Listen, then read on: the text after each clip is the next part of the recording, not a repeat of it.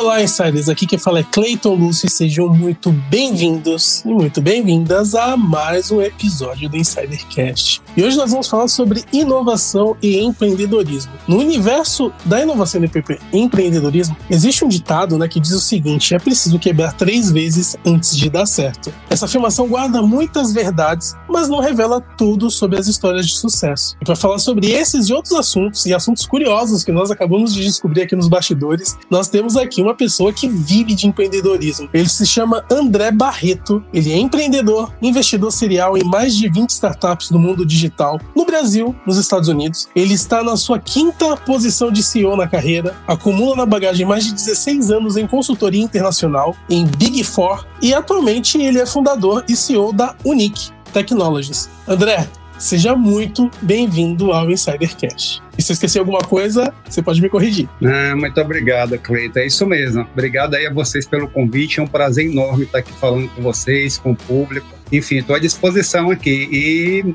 ansioso aí pela, pela nossa conversa. Eu que agradeço, André. Vai ser sensacional esse bate-papo. E logo para começar, eu queria saber o seguinte, né? Quando foi que você descobriu realmente essa paixão por inovação e empreendedorismo? Teve alguma história, assim, alguma curiosidade logo no início Cara, da sua vida, da sua carreira? É, eu acho que o empreendedorismo sempre esteve né, na minha vida. Desde criança, sempre existia assim, meio que é, é, no automático, inconscientemente, dava um jeito de empreender de alguma forma. Era, ah, putz, é, eu cresci numa cidade interior, né, na Bahia, né, eu sou baiano, então a gente, apesar de ter nascido em Salvador, eu fui muito cedo para o interior, com quatro anos de idade, então ia muito para fazenda. Pra, e aí lá a gente colhia frutas, por exemplo, e eu ia vender as frutas na, numa, numa banquinha na frente de casa, né? Então isso com cinco 5, 6, 7 anos de idade. Mas mais fortemente, assim, é, eu tinha voltado é, recente da, de uma experiência comum para jovens, né, de intercâmbio cultural. Passei 18 meses nos Estados Unidos e lá eu peguei uma matéria de tecnologia e, e iria, inclusive, voltar para fazer faculdade lá. Eu ia fazer medicina, né? Veja como são as coisas. E nessa, quando eu cheguei aqui, é, terminou que teve um, um, problema com o visto, eu não consegui voltar logo de imediato para poder fazer a faculdade. E aí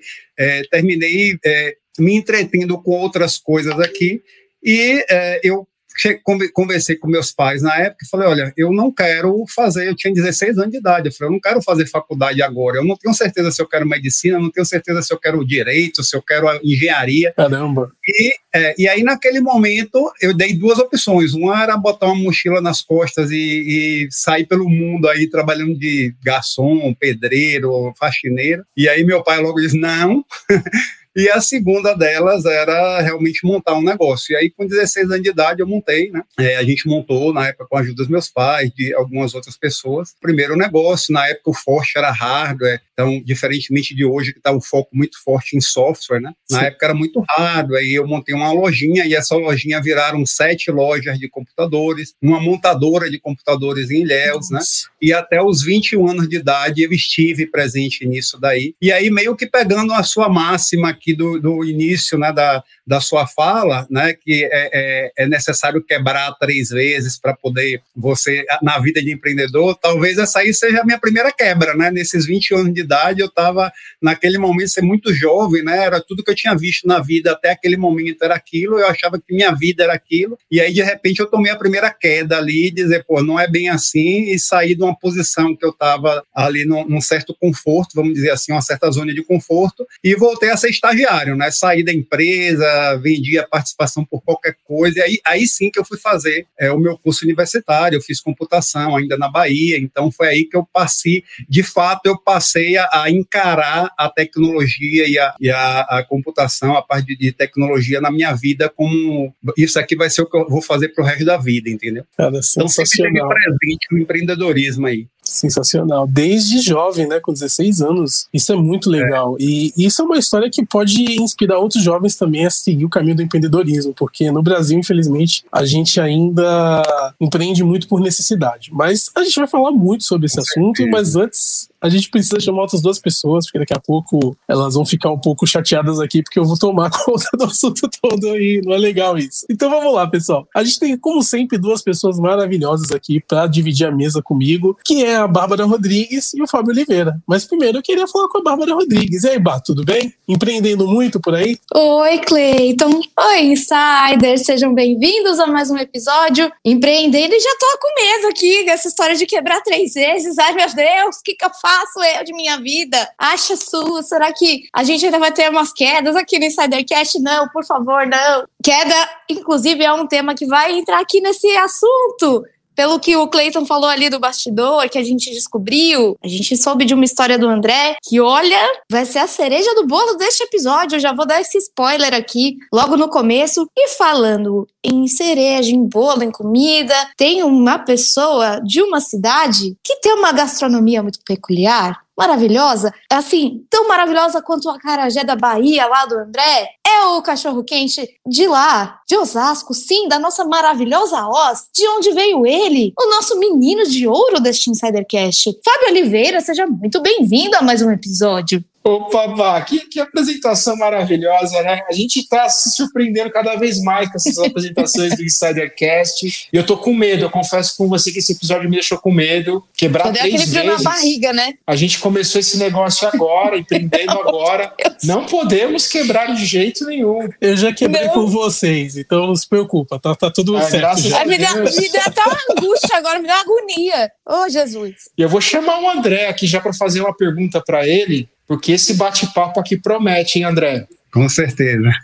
André, é, a questão da obstinação para o empreendedor, inclusive a gente está gravando hoje, ontem foi o dia do empreendedor. Eu sei que o programa é atemporal, mas vem muito a calhar aí nessa questão do, do empreendedorismo. Muito se fala que o empreendedor tem que ser obstinado, tem que ser aquele cara que persegue, que não desiste. Para você aconteceu a mesma coisa? Você acredita mesmo nessa tese da obstinação? É diferente empreender do que ser um CLT? Com certeza, ainda mais num ambiente que a gente vive aqui, Brasil, se empreender uma coisa, se você olhar no, no, dicionário, né, o que é empreender é você fazer uma coisa muito difícil, né, que ninguém, é, é, pouca gente consegue fazer, né, então assim, aqui no Brasil é muito mais, você multiplica isso aí umas 5, 10 vezes, né, por toda é, o processo burocrático que a gente tem muitas vezes, a dificuldade é, de recursos, a dificuldade de, de, quando eu falo recursos não só financeiros, mas muitas vezes, pô, eu, tô, eu, eu quero empreender na área de tecnologia, vamos imaginar eu sou, o meu negócio vai ser dependente de internet. Pô, eu não posso contar que eu vou prover internet para os meus futuros potenciais clientes para isso acontecer. Isso, na verdade, tem que vir do ambiente, né, do ecossistema que você vive. Então, aqui no Brasil, aí você pensa, olha, se você olhar, a grande maioria da população está em pequenos centros, não, não em, grandes centros com, com internet disponível e tal. Então, assim, é muito difícil realmente, Fábio, mas tem um lado bom aí, Bárbara e Fábio, da, da questão do quebrar três vezes, que assim, o quebrar só me trouxe até então coisas muito muito boas. Inclusive, as quedas que a gente vai falar em algum momento aqui, por incrível que pareça, é óbvio, no momento que acontece, a gente meio que não entende a, aquele, aquele recado, né? Aquela, por que, que aquilo está acontecendo, mas obviamente que a gente tem que tentar tirar é, proveito de tudo, né? E não existe viagem perdida, não existe é, raz, é, é não haver razão para as coisas acontecerem. E o quebrar nada é diferente. Então, comigo também foi muito parecido aqui, respondendo sua pergunta pergunta, a obstinação, a resiliência ali para você fazer coisas. E aí, eu estou falando desde lá de trás, quando com 16, 17 anos, eu ia atrás de, de, de hardware para comprar, era muito difícil, não tinha abertura de mercado que a gente tem hoje, né, para trazer material, tanto que era artigo raro, caro. Então, desde isso aí até o meu dia a dia hoje, é o que eu vivo hoje, é você mudar, é, quebrar paradigmas de, de, de, uma sociedade, quebrar paradigmas de cultura, de concorrência, de cliente, enfim, isso daí, é, é essa obstinação, acho que é um ponto crucial aí para qualquer empreendedor colocar em mente, e o empreendedor, ele é um apaixonado, né, pelaquilo que ele está fazendo, por colocar aquilo de pé, fazer aquilo acontecer, então, acho que essa paixão meio que casa aí com essa questão da obstinação, né, a pessoa apaixonada ali no, no relacionamento relacionamento amoroso, por exemplo, ela meio que está obstinada ali pelo aquele relacionamento. Então, é mais ou menos um pouco do que tem que trazer para o empreender aqui de negócios. Tá? André, e que dicas de ouro o André que hoje passou por tantas quedas, por tantas quebras, por tantos aprendizados, daria para o André que estava começando lá no mais jovem, né? O, o que, que acabou de chegar dos Estados Unidos, que dicas de empreendedor criativo você daria para ele? Olha, assim não foram tantas quedas também, tá, Bárbara? não, é, vai ter uma que olha. Quatro, só foram quatro, então. Ah, já dá para pedir mais do que a música do Fantástico, André. Já, já dá para começar já, o segundo já, pedido já. Já dá para pedir uma música e meia. não, mas, mas claro, é, eu acho que assim, é não. acho que o primeiro ponto é meio que clichê aí, né? Por não desanimar, não é porque o não, o empreendedor empreendedor, principalmente aqui no Brasil, é, muitas vezes encara um não até como uma queda, dizer, putz, eu tava, eu levei um ano aqui construindo esse negócio para colocar neste, chegar neste ponto aqui e recebi um não. Ou de fato quebrou mesmo financeiramente, quebrou o negócio não tem mais condição e, e, às vezes ele enxerga aquilo ali como uma porta fechando e não como uma janela abrindo ou como uma, uma segunda porta, entendeu? Então, é, eu diria para mim, é, mesmo lá atrás, se eu tivesse a oportunidade de encontrar o André lá há 25, 30 anos atrás aí, eu diria justamente isso aí, pô, não desanima com isso, porque isso daí, na verdade, hoje eu tenho, até por conta de tudo que eu já passei aqui na minha vida pessoal, eu tenho muito uma característica de agradecer, principalmente nas coisas ruins que, que acontecem. Então, me acontece uma coisa muito ruim, obviamente que isso é difícil, isso é um exercício, né? Que todos nós deveríamos fazer. Mas acontece, eu agradeço pela oportunidade de estar passando pelaquela coisa ruim, porque aquilo ali está me ensinando muito. Então, a questão do quebrar, todo mundo só olha o lado ruim, putz, mas o quebrar, é, né? É, eu não quero, é muito. Tá, ok, ninguém quer, eu também não quero. mas ele traz, obviamente, muita bagagem e muito mais bagagem do que qualquer curso uh, universitário vai te dar, qualquer programa educacional vai te dar, qualquer programa acadêmico, uh, que é a vivência, você de fato sentir ali na pele, né? Então, eu diria muito mais isso, perca menos tempo aqui em estar tá se preocupando e, putz, quebrei, não vou conseguir, e agora e tal. Eu diria assim, se erga muito mais rápido, né? Não que eu tenha levado muito tempo, uh, eu, a depender da situação, levei aí de um a cinco anos para me reerguer. Mas o reerguer é, é, é necessário, foi importante para minha vida. E eu diria que, assim, no meu ponto de vista, uma dica de ouro é essa, né? Não desanima, porque vai acontecer. O que é seu, é seu e ninguém vai tirar. Sensacional, André. A gente tinha uma pergunta aqui que é a pergunta coringa, né? Mas a gente ficou sabendo no bastidor sobre um fato seu, que você sofreu um acidente de avião e que foi, acho que a única pessoa que sobreviveu. E, cara, como é que a gente pode fazer uma pergunta coringa ou fazer qualquer outra pergunta tendo esse fato, né, em vista. Deve ter sido uma experiência transformadora para você, né?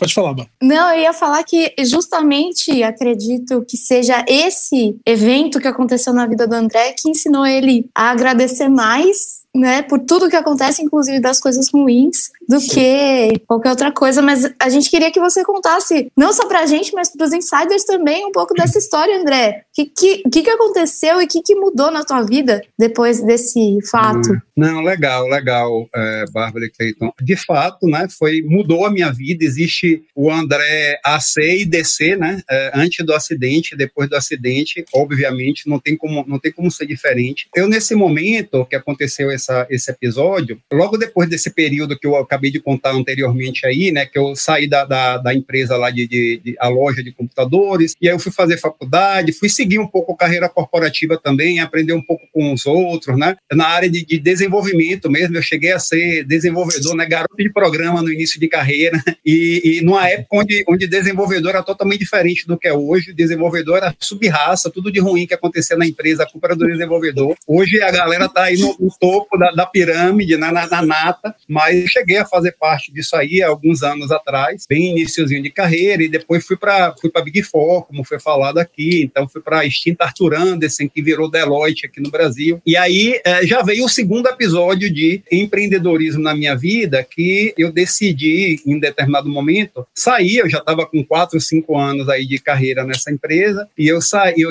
eu decidi sair para fundar um negócio, né, empreender mais uma vez um negócio de consultoria também, que era bem ligado à área do que eu fazia lá nessa empresa, nessa Big Four. E dentro desse negócio a gente cresceu também, em pouco mais aí de três anos, a gente estava, já éramos 37 pessoas, já estávamos em outro patamar. E eu sempre gostei muito de aviação, né? Eu sou piloto privado, fiz aeromodelista desde os 12 anos de idade, construí muitos aviões de aeromodelismo, dei aula de aeromodelismo, pratico, né? Então, assim, sempre gostei muito da aviação como um hobby. E nesse momento eu estava num momento mais diferenciado, digamos assim, na minha vida. Tinha uma sociedade no avião e nós ganhamos um projeto uh, numa, nessa empresa que eu saí para empreender, né, essa empreitada, e resolvemos comemorar isso daí no Clube Médio, lá em Taparica, que fica 10 minutos de voo, 7 minutos de voo de Salvador. E, infelizmente aconteceu esse acidente trágico. Eu sofri vários traumas, né? Tive alguns problemas de saúde, fiquei em coma um bom tempo, um determinado tempo. Como foi dito aqui, duas pessoas que estavam comigo nesse avião faleceram, é, infelizmente. Então, assim, existe obviamente um lado muito chato e muito pesado para mim em relação a isso. Eu sempre nunca me coloquei como culpado, mas sim como responsável, que é o que eu era. Eu era o piloto do voo e estava e tava como responsável daquilo, mas foi uma fatalidade de fato. E obviamente que isso depois de e foi o motivo que me trouxe para São Paulo, né? Então é, você vê as curiosidades. Eu sempre falei, olha, na época eu falava São Paulo é o último lugar do mundo que eu vou morar. Eu vinha a São Paulo praticamente uma vez por semana,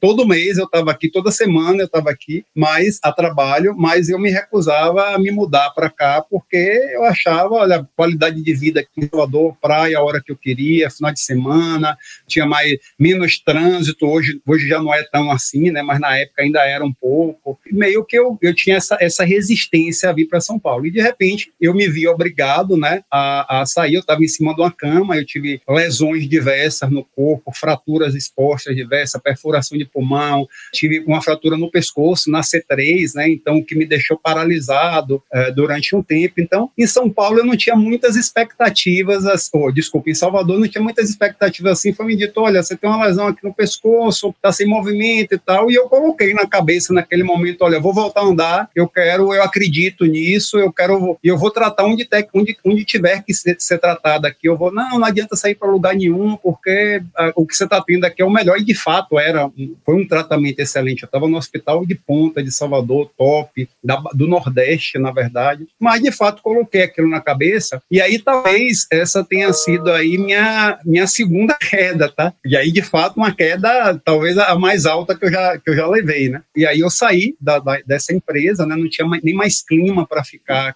é, naquele, naquele ambiente. Dessas duas pessoas que estavam comigo eram sócios também da empresa, grandes amigos e sócios da empresa. E, e eu saí, vim para São Paulo, eu tinha um relacionamento na época, logo na sequência nós acabamos esse relacionamento, eu estava noivo, casamento e tal, toda aquela, aquela expectativa, e aí, de repente, eu me vi em São Paulo, uh, desempregado, né, solteiro, e precisando me tratar, é, fisicamente, psicologicamente. Então, esses momentos que muitas vezes você para, talvez seja aquele recado ali, né, de dizer, pô, você está aqui com 28, 29 anos de idade e já viveu uma vida de 60 anos. Tem gente com 60 anos que você já viveu. Já montou empresa, já quebrou, já foi, já foi funcionário, já saiu, montou de novo, quebrou de novo, não sei o quê. Eu, assim, só não tinha plantado uma árvore e tido um filho ainda, e escrevi um livro na época.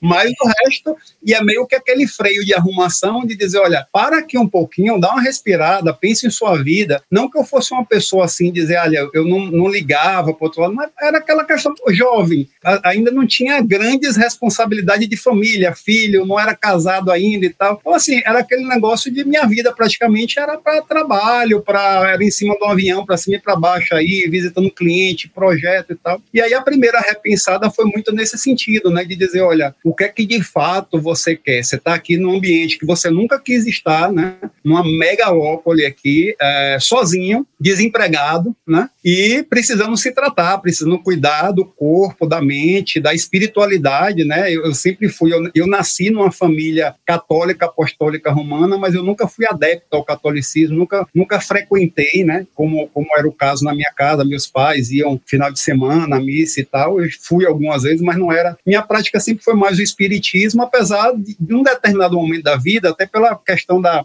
de jovem, né? Ser jovem, ter outras pretensões ali, mesmo que você termina se afastando um pouco. Então me reaproximei de uma série de coisas e obviamente que isso tudo vai trazendo bagagem, outras visões, outras coisas, né? Então hoje dizer, ah, André trabalha muito, hoje trabalho demais, viajo o tempo inteiro. Hoje eu já tenho outro ambiente, uma família, uma esposa, três filhos, né? Então hoje eu já tenho uma, uma um outro empreendimento que é, com certeza, não vou dizer talvez, mas o empreendimento mais importante da minha vida está em casa me esperando, todo dia de noite eu chego, Sim. final de semana é dedicado a eles, então assim, existe uma outra consciência, entendeu, Bárbara? É, mas, obviamente, isso é um divisor de águas na minha vida e, durante um bom tempo, eu precisei, e isso é necessário em qualquer luto, é necessário a pessoa passar por aquele período de luto, né? E eu precisei passar lá meus cinco, seis anos. Foi importante, inclusive, eu estar fisicamente afastado de Salvador nesse período para que eu pudesse respirar e me, me reerguer, entendeu? E, e aí, de fato, voltei para o mercado corporativo, voltei para Big Four, fiz carreira internacional. Meus três últimos anos em Big Four, eu passei dedicado ao escritório de Londres da Ernest Young. Então, é, num projeto do escritório de Londres, um um, atendendo um cliente em Angola. Então também continuei ainda viajando muito, mas é, já com outra cabeça, com outra coisa, até o momento que eu decidi que, pô, agora é a hora de eu voltar ao empreendedorismo, né? Eu já tinha saído da Ernest Young, fui para a Serasa, fui, realmente fiz, fiz carreira corporativa como executivo. Chegou um ponto que eu falei, pô, tá na hora de eu voltar a estudar e trabalhar para mim aqui. E aí fui pro Vale, estudei sobre startups, e aí, de fato, comecei a,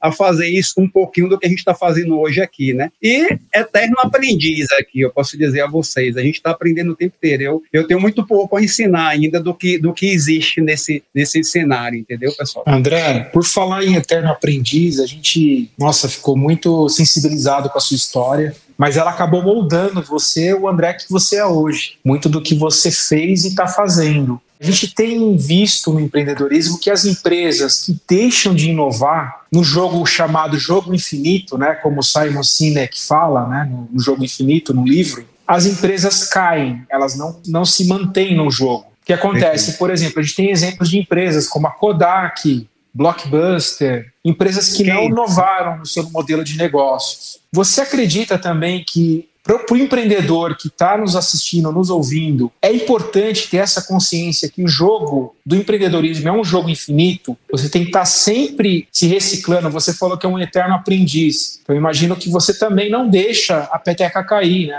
dentro do seu negócio. Quais os ensinamentos que você tem com relação a isso, André? É, sem dúvida, Fábio. Eu acho que o primeiro ponto, e eu não, eu não diria nem, nem talvez nem seja um ensinamento, mas assim, vamos, vamos botar até como dica aqui, é, é muito essa questão de, da, da, receptividade. Se houve muito lá fora, startups novas, né, que aí tem de fato um outro cenário do que é o Brasil, uh, principalmente Estados Unidos, nós estamos também no Vale do Silício, uma das nossas unidades, e, e a gente ouve muito lá, é, quando você vai ouvir um pitch de uma startup nova, de um empreendedor, você fala, esse cara ele é coachable, né? Ele, ele aceita coach, ele é um cara que aceita. O coachable, na verdade, ele aceita ouvir aquilo, fazer. Existe hoje, principalmente numa turminha nova que está chegando aí, muito jovem, né? Que, pô, 20, 21, 23 anos, com raras exceções, mas existe um conceito de que assim, pô, eu sei tudo já. Eu já para mim aqui já está tudo porque eles nasceram nesse ambiente, eles não sabem como é a vida nisso, né? Talvez alguns de nós aqui, eu com certeza, passou por um ambiente onde, pô, a minha infância não existia a internet, celular, iPad, nada disso. Era, era jogar de gude, era jogar de carrinho. Era... Então, assim,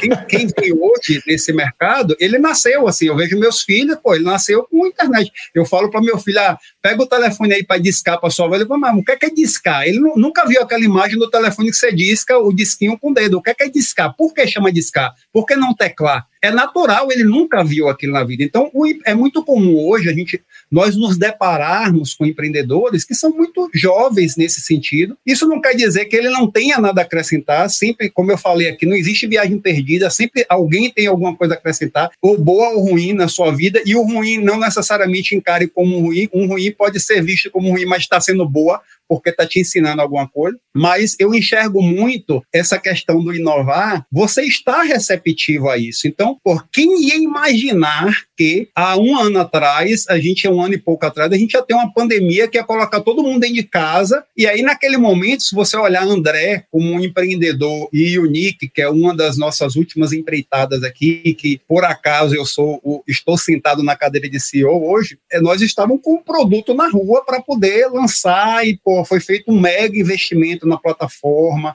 no desenvolvimento, um mega de um trabalho. Em fevereiro do ano passado, a gente assinou o primeiro contrato com o shopping center para poder colocar isso no mercado, né? Portar aquela mega expectativa e de repente pandemia fechou tudo e shopping center fechou. E falou: olha, acabou, a gente não tem como fazer, não sei se vamos ou como vamos, né, em algum momento fazer isso aqui, então esqueça. E aí a gente só tinha uma opção, Fábio, que era inovar ou inovar. Ou você, como se fala muito, pivota aqui, né, é, é, muda aqui a, a, a sua, o seu rumo que você está pensando em fazer. E se você não está receptivo a isso, isso de fato vai, vai te atrapalhar muito. Isso vai muito de encontro com o que a gente falou antes aqui, na, no, no tema anterior aqui, que era a, a, resiliência, né? A questão de você, quanto você está disposto a seguir naquilo. É meio que contraditório. Se você se apaixona muito por um tema e trava naquilo ali, de repente, quando você é obrigado a inovar, mas você está travado naquilo, não, mas eu quero isso, eu quero isso, e aí isso pode te atrapalhar. Então, nada em excesso é bom, né? Nada, até o, o próprio amor, que eu acho que é a melhor coisa das nossas vidas como ser humano, é, é uma coisa que a gente tem que ter sempre em mente, é ter o amor na nossa vida. Mesmo o amor em excesso, não é bom. Você tem um filho que você ama em excesso. Eu amo meus filhos em excesso. Mas, pô, se eu só passar o lado de amor para eles, eu vou deixar de educar meus filhos. Eu vou ser liberal em tudo, tudo pode, e eu vou criar tiranos dentro de casa. Então, até o amor, que é a melhor coisa da vida, em excesso não presta. Então, é a mesma coisa aqui. Se eu, se eu fixo uma ideia de fazer, pô, eu quero fazer aqui um aparelho onde as pessoas vão falar em qualquer lugar, que é o celular, né? Hoje é muito comum pra gente, mas no momento que alguém sentou para pensar no celular, ele teve que ser resiliente para fazer fazer. Mas ele encontrou várias barreiras. Se ele não inovou nessas barreiras, e a gente também, do mesmo, do mesmo caso, você trouxe cases aqui, mundiais de exemplos, a gente tem cases também de, de pessoas que fizeram projetos e que não deu certo, né? E que a pessoa simplesmente desistiu e tempos depois alguém fez a mesma coisa e deu certo, né? O próprio Netflix. Uma curiosidade é que o meu projeto de conclusão, o meu TCC, né, de, de é, graduação, era um Netflix, só que eu estava no momento errado, é, não tinha tecnologia para aquele momento, então assim, a pessoa vai falar, como é que você vai vender streaming de vídeo com internet de escada que a gente discava no molho. Levava 10 minutos para você conseguir conectar né? a 400 kbytes ali. Como é que você vai vender streaming de vídeo? Então tava, eu estava muito à frente da coisa. Obviamente que no meu caso, demorou aí, sei lá, 10, 15 anos para a coisa começar a acontecer, entendeu? Mas são coisas meio contraditórias, mas também complementares, Fábio. Inclusive, uma curiosidade, só para complementar, o Netflix, a Block queria comprar o Netflix só que é. desistiu. É. Era para estar na plataforma Blockbuster, o Netflix hoje. Mas o Net, falando, a Block não quis o Netflix porque não entendeu o negócio. Vocês não falando de motivo na época. É, cara, tem muitos exemplos desses. Se você pegar o WhatsApp hoje, que é uma empresa gigantesca, 2 bilhões de, de clientes, o, é, antes do WhatsApp, não sei se vocês vão se recordar, eu fui muito usuário disso aí, tinha um carinha chamado BBM, que era BlackBerry Messenger. Do BlackBerry. Né? Só que o BlackBerry, naquele momento, caiu na paixão ali do fundador do BlackBerry, lá o canadense, e falou, porra, tem uns carinhas aqui no Vale do Silício fazendo um aplicativo que usa aqui, e ele enxergou aquilo ali como um brinquedo brinquedinho para adolescente, dizer, não, porra, ninguém usa. Você acha que uma grande empresa vai usar iPhone como, como plataforma principal? Não tem segurança. O cara vai usar o BlackBerry, só que o meu BBM eu só deixo usar na minha plataforma BlackBerry. Eu não abro para ninguém. E essa decisão dele de não abrir para ninguém quebrou ele. E o WhatsApp Sim. foi lá e deu um pulo na frente, entendeu? Vocês falam de telefonia, eu acho que a Nokia também, né, se perdeu. A Nokia acho que era líder de mercado no começo e simplesmente Exato. eles quiseram investir no Symbian e não no Android e aí aconteceu aquilo lá que todo mundo sabe, depois o Windows Phone, e, enfim, não deu certo. Perfeito, exatamente, exatamente. André, você falou que não tem muito a ensinar, mas você já está provando muito do contrário para a gente, que você tem muitas histórias para contar, tem muito para ensinar para a gente. E você falou sobre empreendedorismo, sobre paixão, sobre amor, quando a gente chama de mais uma iniciativa. Mas eu queria saber de você como que um empreendedor pode ir do sonho à prática mesmo, né? Como tirar aquele sonho do papel da gaveta, fazer ele tornar realidade e se superar o medo que a gente falou lá no começo, né? É o maior desafio para a gente começar um novo empreendimento. Excelente pergunta, Bárbara. É isso mesmo. Acho que o medo é o principal, vamos dizer, a principal barreira aí no primeiro momento. Quantos casos nós não já ouvimos de pessoas próximas, ou às vezes nem tanto, dizer, pô, a pessoa levou 20 anos numa, numa, numa carreira ali, numa empresa, que ela não estava satisfeita, a empresa não estava tão feliz com ela, o ambiente não era nada animador, mas ela estava numa zona de conforto ali, de medo, né, na verdade, de sair e empreender. E aí o que, que acontece muitas vezes? Quando Maomé não vai à montanha, a montanha vai ao Maomé, né? Quando a pessoa não tem essa, esse primeiro, a coragem de dar esse primeiro passo, a vida vai dar para ela. Então, de repente, eu conheço algumas pessoas, é, assim, mais próximas, inclusive, dizer, olha, trabalhou 20 anos na empresa e foi pego de surpresa, foi demitido. Então, foi demitido, ela viveu aquele período de luto ali, né? Ou um mês, dois meses, você acabou de chorar, putz, nossa, essa empresa era minha vida. Cara, como assim era a sua vida? Você me dizia que eu o que fazia, você me dizia que eu não aguentava acordar segunda-feira e trabalhar. E aí, de repente, essa pessoa do nada aparece uma, uma, uma, outra pessoa, ela procurando vaga de emprego, aparece uma ideia e começa a empreender aqui, daqui a pouco começa a dar certo, e aí a pessoa começa a empolgar e hoje é um startupeiro aí, um empreendedor que está à frente de um negócio que está. Então, assim, quando a pessoa não toma, eu acho que quando tem que acontecer e a pessoa não toma uma decisão por si só, a vida se incube disso aí e termina fazendo pela pessoa. Mas é, eu acho que o primeiro desafio desafio é realmente você vencer esse medo, né? É o pular do bungee jump. O pular do bungee jump, eu acho que hoje existe uma figura muito é, comum, que é o anjo. E quando alguém me chama para ser anjo, eu, eu procuro deixar bem claro que o anjo não é só o cara que traz aquele primeiro dinheiro, né? Dizer, porra, quanto é que você precisa para poder fazer um, um, protótipo, o protótipo do MVP aqui? Ah, putz, é, vamos botar um cheque baixo aqui, ah, 50 mil reais aqui já me ajudaria. Cara, não é, você não tem que enxergar o anjo como um cara que te traz os primeiros 50 mil reais, que você não tem. E sim aquele cara que vai te dar a mão para pular do bang jump junto com com você. E é assim como eu procuro agir como anjo, entendeu? Nos momentos que as pessoas me procuram, pô, André, eu levei minha vida inteira no mundo corporativo e tô afim de empreender. Ok, vamos lá. Agora, que é o famoso uh, smart money, né? Uh, os 50 mil reais vira smart ali naquele momento e dizer, olha, eu acredito, eu, André, e a BlockPA, né? É sempre como a gente se coloca na, na... A BlockPA hoje tem 16 negócios, a gente fundou boa parte deles, eu fui CEO de boa parte deles, a gente tem, eu não fiz nada sozinho, hoje eu tenho anjos dentro da BlockPA que me ajudaram e continuam me ajudando, mas a gente se coloca muito nisso. Quando chega chega uma startup e não, vem cá, senta aqui do meu lado, vamos lá. É assim, é assado. Pô, não, eu não vou te cobrar nada, eu não quero equity, eu não quero, eu quero só te ajudar, que eu quero fazer isso acontecer. Então, assim, me dá muito prazer fazer isso aqui, mas eu acho que vencer essa primeira barreira aí e aí ter um anjo para dar a mão ali pular de band jump é, é muito importante também no, nesse, nesse momento da vida dessas pessoas, entendeu, Bárbara? André, você falou ser anjo, eu acredito que você já meio que complementou um pouco a, a próxima pergunta, mas mesmo assim eu vou fazer e aí a gente aprofunda. Eu acredito que todo empreendedor ele deve ser um apaixonado, né? Então eu queria saber o que mais te motiva na Unique Technologies e eu queria que você falasse um pouco dos problemas que vocês tentam resolver e as inovações que vocês tentam provocar no mercado. Perfeito. Na Unique, algumas coisas me motivam, tá? A primeira delas foi o motivo da gente ter tirado a Unique do papel. A Unique, assim, só uma curiosidade, era um, um, um sonho mesmo, meu, um desejo meu mesmo. Eu trabalhei durante um tempo com tecnologia de autenticação, identificação através de biometrias, mas no, no âmbito mais de antifraude, né, voltado para segurança, principalmente de transações financeiras. E é, eu tinha muito desejo de utilizar esse know-how que eu adquiri com essas tecnologias com outro em outro âmbito, né? Vamos dizer assim, colocar o holofote aqui muito mais para conveniência. Nesse momento eu já estava muito engajado com projetos de conveniência, né? A ZigPay, que é uma startup que eu fiz saída no início desse ano, mas é uma startup que eu fui um dos fundadores lá no início, estava junto, que é uma startup que é, resolve, ele melhora a vida do, do do baladeiro, né, do, do, consumidor de baladas, eventos. Quem nunca passou por essa situação? Eu estou num evento, pô, eu tenho vontade de consumir, eu tenho dinheiro, mas eu não consigo. O atrito ali é muito grande. Eu tenho que pegar uma fila para poder pegar uma ficha, depois uma outra fila para poder pegar o produto. Meio que implorar ali, por favor, pega uma cerveja para mim aqui, por favor e tal.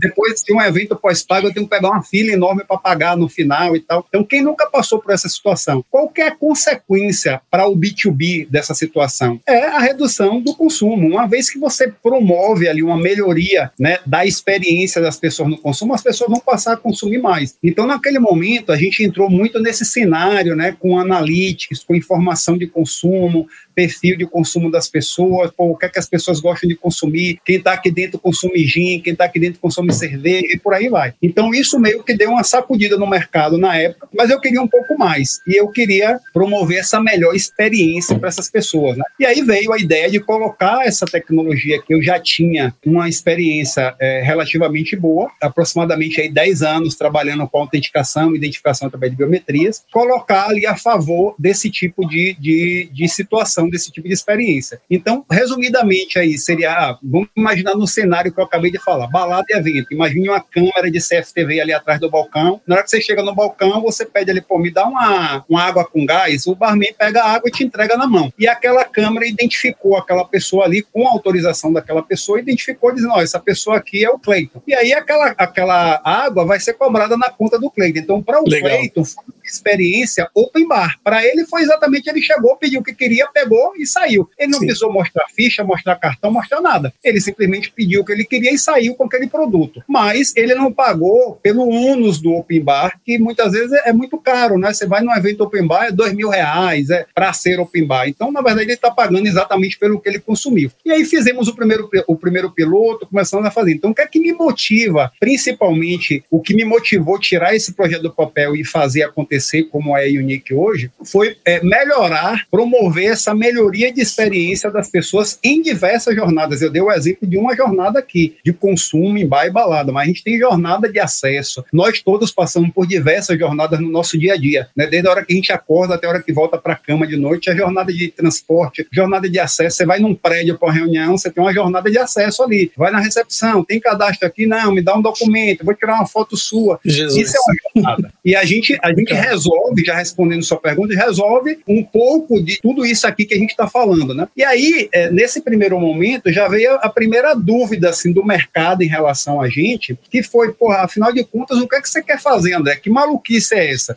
Você vai atuar na área financeira e você não é uma fintech. Você vai atuar na área de educação e você não é uma edtech. Você vai atuar na área de varejo e você não é uma retail tech. Saúde não é uma health tech. Por aí vai. E, de fato, o meu projeto, a gente desenhava todos os segmentos, né? de, de varejo, acesso, educação, meio de pagamento. E eu, inclusive, fui muito criticado. É, aí tem um pouco de tudo que a gente falou aqui do empreendedor, né? Ele, tá, ele tem que estar tá ali é, disposto a ouvir críticas, entender críticas, aceitar críticas, né? Eu fui Sim. muito criticado como assim? Você vai ser um pato? É, pato nada mal, voa mal e anda mal. E eu falei, é, mas o pato é o único que dá um fogaço, entendeu? Então, você... então eu falei, não, pelo contrário, eu vou ser a primeira freak tech do mundo. Então não existia uma palavra que definisse o que a gente dentro do ecossistema de startups. Legal. Não existia uma palavra que, que, que dissesse, pô, vocês vão ser fintech. Não, não existia. A gente era fin, ed, retail, law, é, pay, era tudo tech. E eu falei, pô, vamos ser a primeira freak tech do mundo. Isso, curiosamente, virou notícia primeiramente fora do Brasil, né, pela, pela uma, uma, reportagem que saiu na Forbes, mas saiu, foi mais notícia fora do que aqui inicialmente, e o Brasil veio na, na, na retaguarda aí, né, na verdade, atrás aí do, do, do conceito, dizendo, ah, pô, o que é que o pessoal tá fazendo lá fora? Na verdade, a gente não tava fazendo nada lá fora. Nós somos brasileiros, estávamos fazendo no Brasil, mas os Estados Unidos acordou primeiro para isso do que, que é o quê? A gente está passando, a pandemia veio provar muito isso, a gente está passando por um momento da humanidade, a gente está passando por um momento de, de mudança, né? De, de, de preocupações maiores com experiência. Pô, eu hoje estou muito preocupado como que os meus colaboradores aqui estão, se eles estão felizes. Eu, com frequência, chamo gente aqui na minha sala e pergunto, você está feliz aqui? Tá legal? Como é que tá? Isso é você está preocupado com a experiência da pessoa aqui, né? Sim. Da mesma forma que os varejistas estão preocupados com a experiência do consumidor. Ah, óbvio que ele quer vender, óbvio que ele está atrás da receita, mas ele está preocupado com essa experiência. Você vai num, num bar, numa balada, num teatro, ele está preocupado com a sua experiência. Então, é meio que esse conceito, o, o, que, o, que, fez, o que a gente trouxe foi, na verdade, institucionalizamos uma coisa que já existia de forma informal, né, que é a FrickTech, é você tratar, o nosso foco é a, a não fricção, é o frictionless technology, né? É você tirar fricção, tirar atrito em diversas jornadas. Então, isso é o que me motiva, é fazer isso, é o que eu faço no meu dia a dia. Eu procuro aqui um trabalho muito forte com a nossa assessoria aqui, tá em eventos, falando sobre isso. Eu faço meio que, além de empreendedor, eu faço meio que um papel de evangelizador, porque evangelizador. uma vez que você vai trazer isso aqui, você está trazendo meio que um, um novo conceito para as pessoas. As pessoas têm que mudar um pouco aquele conceito dela. Muita gente me, me, questiona assim, pô, vai ser um Big Brother? Eu falei, gente, o Big Brother já existe. A gente tem hoje aqui, ó, 600 milhões de celulares Sim. Brasil, de smartphones. Seis, nós temos 200 milhões de habitantes e 600 milhões de celulares habilitados. Isso aqui é o, é o Big Brother, né? Se você olhar as últimas notícias na, na mídia, eu faço uma aposta com quem quiser aqui. Se olhar as últimas notícias, ah, foi pego aqui na no tal bairro em São Paulo, um, um, o marido agredindo a mulher. Quando você vê a filmagem, não foi uma televisão que estava filmando, era alguém que estava na rua passando com o celular e gravou aquela imagem. Então o Big Brother já existe. Resta agora, com LGPD, com responsabilidade, com todas as ferramentas que nós temos, nós olharmos para isso e entendermos como que a gente pode lidar com isso a partir de agora. Mesma coisa da pandemia. Muitas empresas falavam, olha, eu não dou home office. Home office, para mim, a pessoa não trabalha, não tem a mesma produtividade. E, na verdade, a pandemia provou para muitas empresas que a, a, o home office pode ter tanta produtividade até maior do que a pessoa vindo trabalhar na, presencialmente no escritório. Então é um pouco disso que, que me motiva estar falando sobre esse tema, entendeu, pessoal? André, Muito deixa legal. eu até tirar uma, uma dúvida contigo. Você foi falando assim, techs, edtechs e todas as techs. É, a gente passa um pouco por isso aqui no Insidercast, por ser um jeitão diferente de fazer conteúdo. E eu até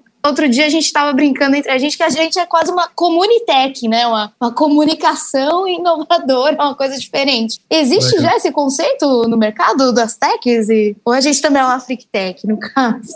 É, eu acho que você, vocês se enquadram né, com, essa, com a Freak Tech aí, tirar a fricção de um setor especificamente. Curiosamente, Bárbara, eu recebo aí de vez em quando, não, não tão frequente, mas recebo com uma vez ou outra, algum empreendedor no resto do mundo aí que me. Ah, putz, eu vi seu conceito aqui de FreakTech, eu queria autorização sua para usar minha empresa como uma FreakTech. Falei, não, pelo amor de Deus, não precisa pedir autorização para isso. Eu quero que as empresas usem, entendeu? É, sejam FreakTechs. Então, eu acho que no caso de vocês, ou vocês realmente trazem um conceito desse voltado para esse segmento aí de comunicação, ou de fato eu enxergo também como uma FreakTech, entendeu?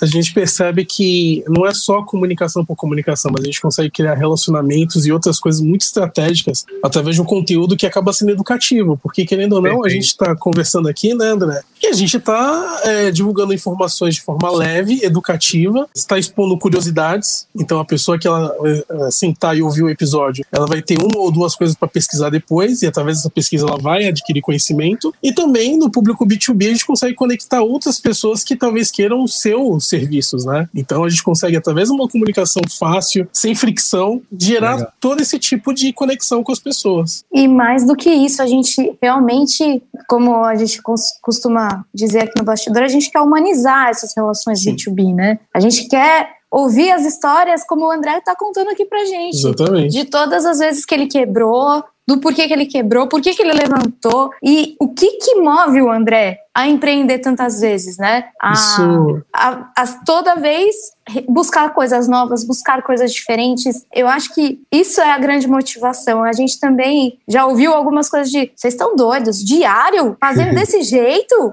Não, foca no setor. Não, faz um quinzenal, faz um. A gente respeita, a gente respeita porque tem espaço para todo mundo, mas a gente acabou descobrindo que se a gente fizesse um podcast focado em um nicho específico, a gente ia ser mais um podcast daquele nicho específico. Quando a gente foca no ser humano, o que, que acontece? A gente, o nosso nicho é o ser humano, mas a gente pode falar com pessoas de todos os nichos do mercado possíveis é, e imagináveis. É quase a Freaktech que o, o André tá falando, porque a gente não vê que a gente fala só com um público. Né? A gente não Sim. fala só com o corporate. E a gente também não quer falar só com o corporate. É isso. Mas eu tenho um modelo mundo. de negócio aqui, gente, que eu não estou conseguindo vender. Que vocês me ajudassem. Estou montando aqui minha Freak Tech em Oz Valley Vale de Silício, para vender cachorro quente. Quem entrar de desodorante comigo? Isso faz parte. Não, mas é, é um pouco disso tudo que vocês falaram aí. A gente, eu passo muito por isso aqui também. Quando falar, as pessoas vêm, é, a gente respira a tecnologia aqui. Então as pessoas costumam, hoje estão muito acostumadas a ver, olha, é, é, é a tecnologia aqui que você está trazendo. Na verdade, para nós aqui, a tecnologia é um meio. E ela tem que ser um meio, né? Eu não, eu não me comparo aqui a nenhum outro. De, existem milhares de outras empresas, inclusive muito boas, né, que trabalham com a mesma tecnologia da gente, inteligência artificial, machine learning, visão computacional. A gente meio que conglomera ali um pouco, um pouquinho de cada uma dessas tecnologias para entregar esse produto final, mas sempre a tecnologia como meio. O que é o meu produto? É a experiência, é entregar, é fazer a diferença na vida. É o que me move, né? É o que move o Nick, é fazer a diferença na vida das pessoas. Que é um pouco do que vocês estão me dizendo aqui do podcast, né? Fazer essa diferença. Como que a gente faz essa diferença? Como que a gente entrega algo? Ah, eu não quero entregar um podcast aqui que vou ser mais um. É a mesma coisa, eu não quero entregar uma tecnologia. Há um tempo atrás, há um ano atrás, mais ou menos, um pouco antes da pandemia, talvez, um grande grupo da área educacional, aí, milhares de alunos aqui no Brasil, me procurou dizendo: ah, eu quero fazer uma transformação digital no meu negócio. Ah, beleza, como é que você quer fazer essa transformação digital? Eu quero usar a sua tecnologia e a gente vai substituir a, a chamada na sala de aula. Quando o aluno chegar ali, vai ter um tablet na porta, ele bota a cara dele ali, e entra. E eu falei, cara, você vai me perdoar, com perdão da palavra, você vai estar digitalizando a ignorância, porque a chamada é um processo ignorante hoje. É, a chamada é um negócio que o MEC lá atrás, há, há 50, 100 anos atrás, instituiu, dizendo, olha, é necessário fazer a chamada. E pasmem, o que, é, o que é que a chamada, por que, é que o MEC pede a chamada? Se você olhar lá na descrição, ele pede para garantir que a pessoa assistiu a aula. A chamada não garante que ninguém assistiu a aula. Tá vendo, seu Cleiton? Quando? Você fica não, lá quando... assistindo a aula, fingindo que tá assistindo a aula. Não, não. Quantas vezes... aulas eu já assisti tudo. Já. Muito Quantas vezes o coleguinha que assina pro outro. Isso, é. o colega levantar e falando que tá ali, né? É. é, é a mesma coisa o bater ponto, né? Ah, pô, o bater ponto não, não garante que a pessoa tá trabalhando ali, trabalhou uma Sim, jornada inteira. Super. Então, o que, é que a gente fez? Quando eu falo mudar o conceito da forma de olhar, esse case especificamente, o que, é que a gente colocou? Uma câmera, uma CFTV dentro da sala de aula, ali atrás do professor, e ao contrário de eu dizer, olha, a Bárbara respondeu a chamada, o Analytics no final dizia, olha, a Bárbara esteve presente na sala de aula 90% do tempo. Mais do que isso, a Bárbara estava prestando atenção na aula, pelas, pelas feições dela ali, ela estava inclusive entendendo o assunto. Mais do que isso, eu começo a pegar e dizer o seguinte, olha, esse professor que estava explanando ali a aula para a Bárbara e os colegas dela, é, esse professor capta a atenção de 95% da turma. Olha isso. É Como é que a gente avalia professor hoje em dia? É uma ficha de papel. Você termina a aula ali, tem uma ficha dizendo como é que foi esse professor, ah, conhece o assunto, domina a aula, não sei o quê, prende atenção e tal.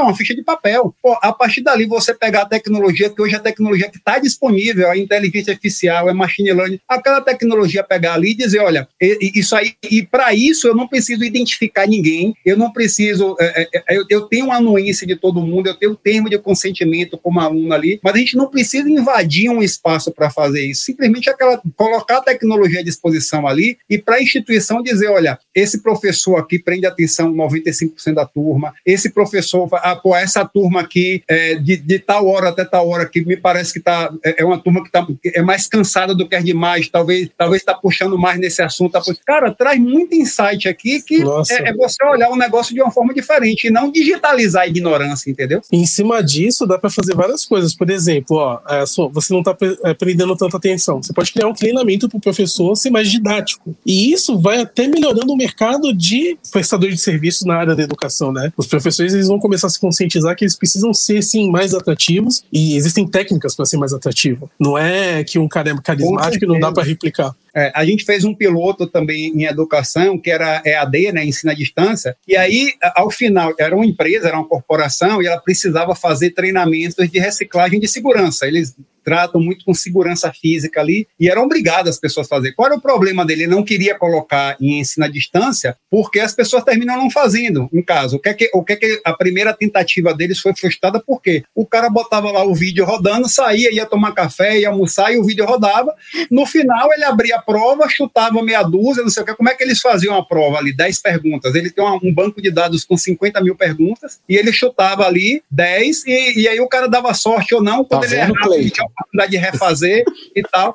E aí, pô, nossa, nossa, nossa experiência com EAD não foi muito boa e tal. Eu falei, vamos fazer uma experiência, coloca ali, e a câmera do, do, do, do laptop do cara em background está monitorando o cara ali. Pô, se ele levantar, já vai dizer, olha, o cara não está na frente da câmera, já trava.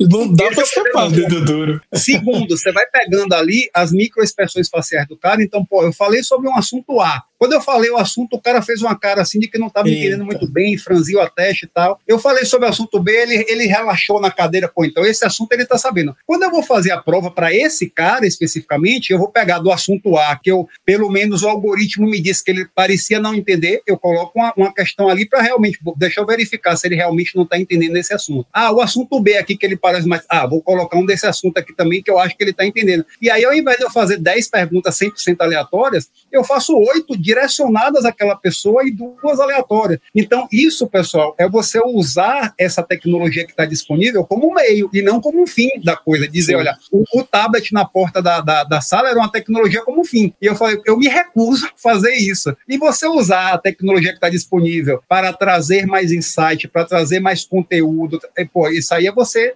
usar de uma forma inteligente, entendeu? trazer todos esses insights para as pessoas pensarem, entenderem o motivo disso, entendeu? Cara, esse tipo de tecnologia aí, você já pensou em vender para a polícia, para interrogatório? Porque se você Cara, consegue já, gerar um eu já algoritmo... Fui questionado, é, eu já fui questionado a fazer isso especificamente um dos estados. Sinceramente, aqui no Brasil não me, não me foi muito atrativo vender isso, principalmente pela questão uh, do setor público, como lidar com o setor público e tal. Ainda não, talvez em algum, algum momento sim, em, em algum momento a gente possa passar por isso. Mas eu, eu tenho consciência hoje de que, principalmente fora aqui do Brasil, e aqui no Brasil também, a polícia já está com acesso a várias tecnologias nesse sentido, já está. E aí, mais uma vez, Cleiton, o nosso propósito aqui não é vender tecnologia, e sim, através da tecnologia, vender experiências, entendeu? É promover experiências melhores. Então, mas é um assunto para gente, a gente é, é, digerir aí ao longo do tempo ainda. André, esse, poxa, esse papo está super legal, a gente está caminhando para o final aqui do Insidercast. A gente tem uma pergunta final. A sua vida por si só já é um desafio.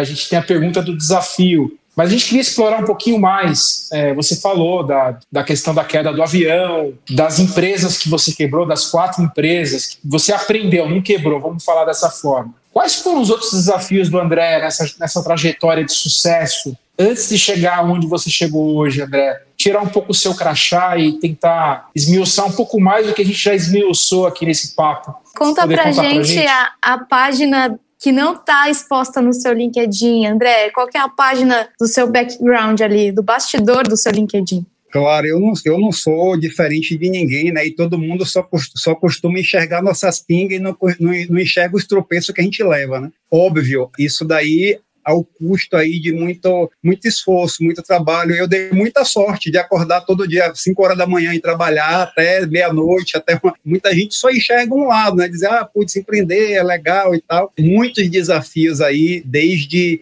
pessoais, profissionais, de se envolver com assuntos que eu não tinha tanto domínio ainda naquele momento, né, de ter que abrir mão em algum momento de um pouquinho ali da minha, da minha privacidade, da minha vida pessoal, como eu falei aqui, meu, meu maior empreendimento nesta vida aqui, é, na verdade são três, né, chama-se Davi, Alice e Miguel, então isso para mim continua sendo um desafio, como que eu concilio essa vida de, ah, pô, tem evento para fazer, eu, eu, semana passada estava, semana retrasada eu estava em Portugal, estou voltando no final do mês agora para Portugal para o Web Summit, é, e aí, pô, na outra semana tem Estados Unidos, e aí tem, pô, a gente tem escritórios em, em São Paulo, Salvador, Fortaleza, Vale do Silício, Miami, é, Lisboa, né? Fora isso, aí tem uh, o dia a dia aqui. Então, assim, é um grande desafio você ter disciplina para lidar com isso, né? Eu, além de tudo isso aqui, eu considero, é uma disciplina minha, a, a, minha parte do André, o meu corpo, né? Como que eu lido com isso, né? De, de pô, eu, eu tenho uma rotina aí de acordar, fazer exercício físico, eu gosto de correr, eu gosto de fazer atividade física que traz o meu bem-estar. Então, eu acordo muito cedo, quatro e meia, cinco horas da manhã, eu já estou na rua, correndo, fazendo, é, corrija maratona maratona. É, então, para quem para quem estava tetraplégico, né, é, entre Nossa. aspas, aqui não tinha não tinha é, perspectiva de levantar, você correu uma maratona, né? Isso tudo são desafios que as pessoas muitas vezes não enxergam, olha de longe e falam: "Nossa, o André tá muito bem, o André tá assim, pô, tem 16 empresas, lidera um grupo com 16, pô, tá na frente disso, tá na frente daquilo", mas muitas vezes não enxerga a, a, os sapos que a gente tem que engolir, né? Não enxerga o dia a dia ali que quem vive com a gente sabe o quão é difícil, tem que ter muita paciência. Eu conto muito com o apoio da minha esposa, com o apoio dos meus filhos, da minha família, para estar tá entendendo, compreendendo muitas vezes isso. Para é uma coisa que na verdade eu não, não, não, coloco nem como uma necessidade de fazer. É paixão. Paixão você não explica, né? É você fazer porque pô, eu quero fazer, eu quero fazer diferença na vida das pessoas. As pessoas que trabalham comigo, eu peço feedback sobre a minha pessoa o tempo inteiro. Eu dou muito feedback. Então isso isso é um pouco pouco do, do que as pessoas não veem de fora, entendeu, Fábio? André, infelizmente, daria pra gente fazer assim, parte 2, parte 3, episódio bônus com você.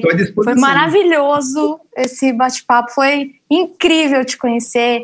E como a Aline, que está acompanhando a gente aqui no bastidor e que indicou a tua pauta e te indicou aqui para o nosso bate-papo nos disse no bastidor, a gente aprendeu muito com você. Você falou que é um eterno aprendiz e que não sabe ensinar, mas você tem muito para ensinar e sabe ensinar. A, a gente ficou encantado aqui com a tua história, com tudo que você trouxe.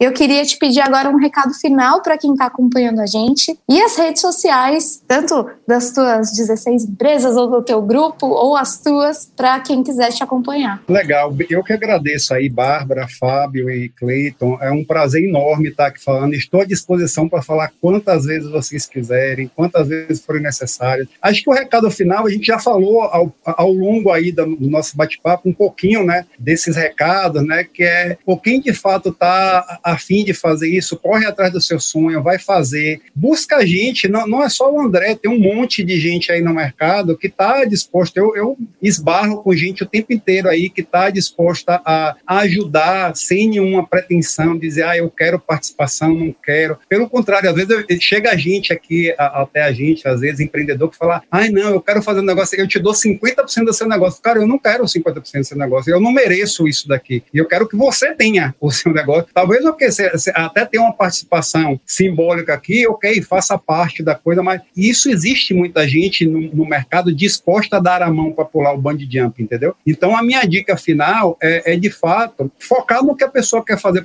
Você acredita nisso é, que você está querendo fazer? Pô, então vai fundo, perde o medo, encara, porque é, eu, eu particularmente não acredito naquilo de second job, né? Quando a pessoa chega para mim e fala, olha, eu tenho essa ideia aqui, mas eu continuo trabalhando em tal lugar e eu estou tocando aqui nos momentos que dá. Os momentos que dá não, não funciona para mim. É a mesma coisa, uma pessoa chega para mim e fala, pô, quero te ajudar nisso daqui. Eu falei, cara, ajuda eu não quero, eu quero que você venha e faça. Se você tiver afim de fazer, você tem o seu lugar aqui para fazer. Então, minha dica seria muito mais essa: foco, resiliência, assim, vai atrás do sonho, vai e faz, entendeu? Eu, eu de fato, Bárbara, estou longe de, de, de, me colocar nessa posição de, de professor, de ensinar. Eu estou, de fato, aprendendo, aprendi muito com vocês aqui, adoro falar sobre assunto. Adoram fazer isso aqui que eu estou fazendo com vocês. A gente, eu não sou muito um, um hardware, utilizador hardware aí de, de, de, rede social. A minha rede social é André C. Barreto, com dois T's.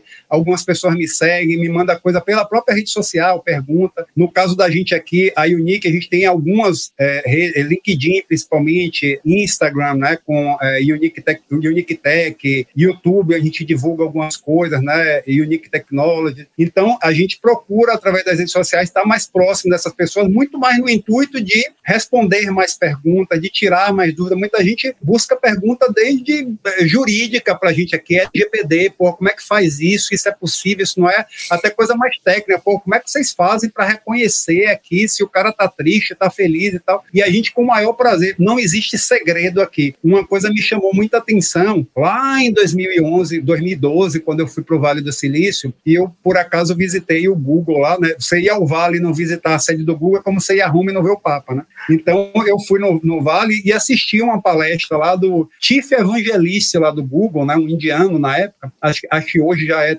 ainda é um outro indiano, mas o evangelizador ali, e ele abriu a estratégia, ele abriu o Google ali, e no final eu estava com o livrinho dele embaixo do braço, eu levei lá para ele, ele autografar para mim, ele me perguntou, pô, brasileiro, tá aqui no Vale, o que é que você mais chamou a atenção aqui? Eu falei, cara, tudo me chamou a atenção, mas assim, o que mais me chamou a atenção foi você aqui numa, numa sala de 200 pessoas, você abrir a estratégia do Google. E eu quero responder, você gostou? Vai lá e faz. Porque assim, não é fácil fazer o que eles estão fazendo. Então, a mesma coisa eu falo aqui, vocês gostaram do que eu estou fazendo? Tá, o convite está feito aí, vão lá e fazem, entendeu? Porque a gente, eu, só eu sei a dor que é ser o que a gente é hoje, né? O que é como é a gente chegar onde a gente está hoje. Então é muito difícil, gente, mas não é impossível, entendeu? Não, não é impossível. E André, a gente queria agradecer mais uma vez por você estar aqui com a gente hoje, te agradecer por todos esses insights. Você tem uma característica que eu acredito que seja de grandes pessoas, que é a humildade. Apesar de tudo que você construiu e de todo o teu legado, toda a tua história, de tudo que você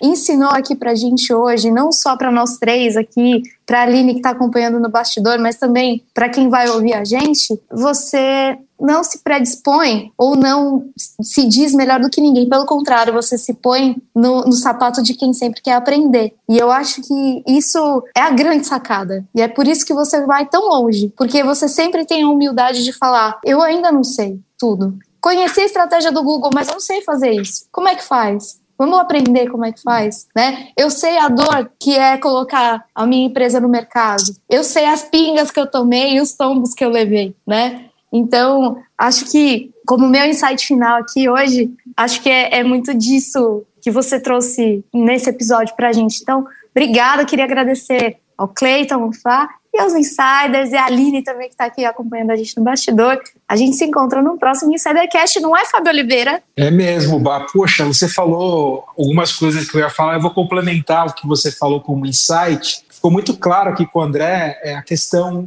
do que separa o vencedor da pessoa que não vai vencer. Às vezes que ele caiu, ele procurou abstrair, é, pegar o, o daquela queda. Ele aprendeu com, com o revés. Então, quando ele teve as empresas dele, as quatro empresas, ele aprendeu com cada uma delas. Quando ele teve o acidente aéreo, ele também aprendeu com isso. Ele podia ficar muito bem em uma cama, não querer levantar mais, é, muitas vezes se sentir enfermo, mas não buscar a recuperação dele. Mas ele foi, se recuperou, voltou para o mercado corporativo, voltou a empreender e muitas dessas experiências dele moldaram o André que ele é hoje. A gente tem falado na página de trás do currículo, do LinkedIn, essa soma de experiências fez o André ser maior do que ele era antes. E ele não se abateu.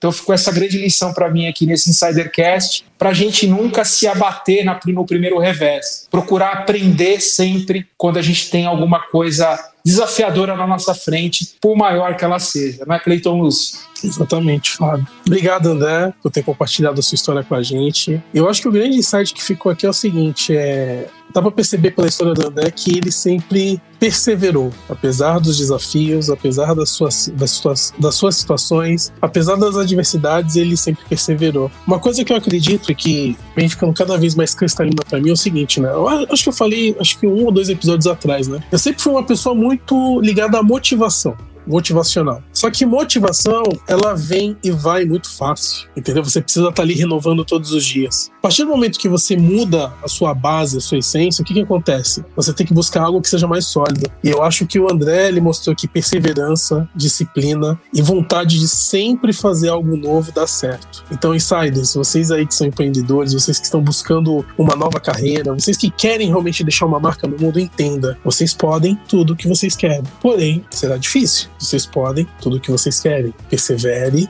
Sim, tenha motivação, mas não use a motivação como essência, porque vai ter dias ruins nas suas vidas. E nesses dias ruins, a motivação vai sumir. E o que, que você faz quando a sua energia essencial some? Você não faz nada.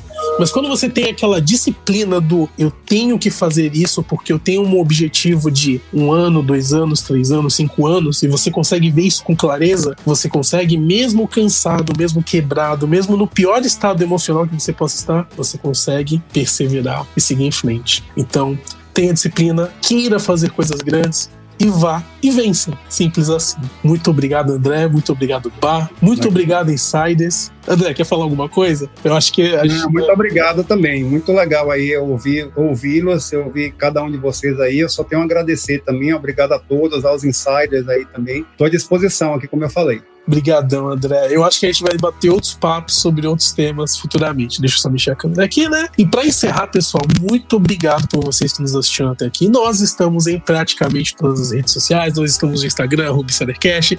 Nós estamos no LinkedIn, RubiCaderCast. E nós temos o e-mail de contato, que é o contato arroba insidercom.com só ponto .com, não tem ponto .br não, gente. Às vezes a gente erra, mas então vamos repetir. Contato arroba insidercom.com Mande dúvidas, críticas, sugestões de pauta, sempre são bem-vindas todas as mensagens. Então agradeço a vocês que nos assistiram até aqui e como sempre, nós nos vemos e nos ouvimos no próximo episódio do Insidercast. Tchau.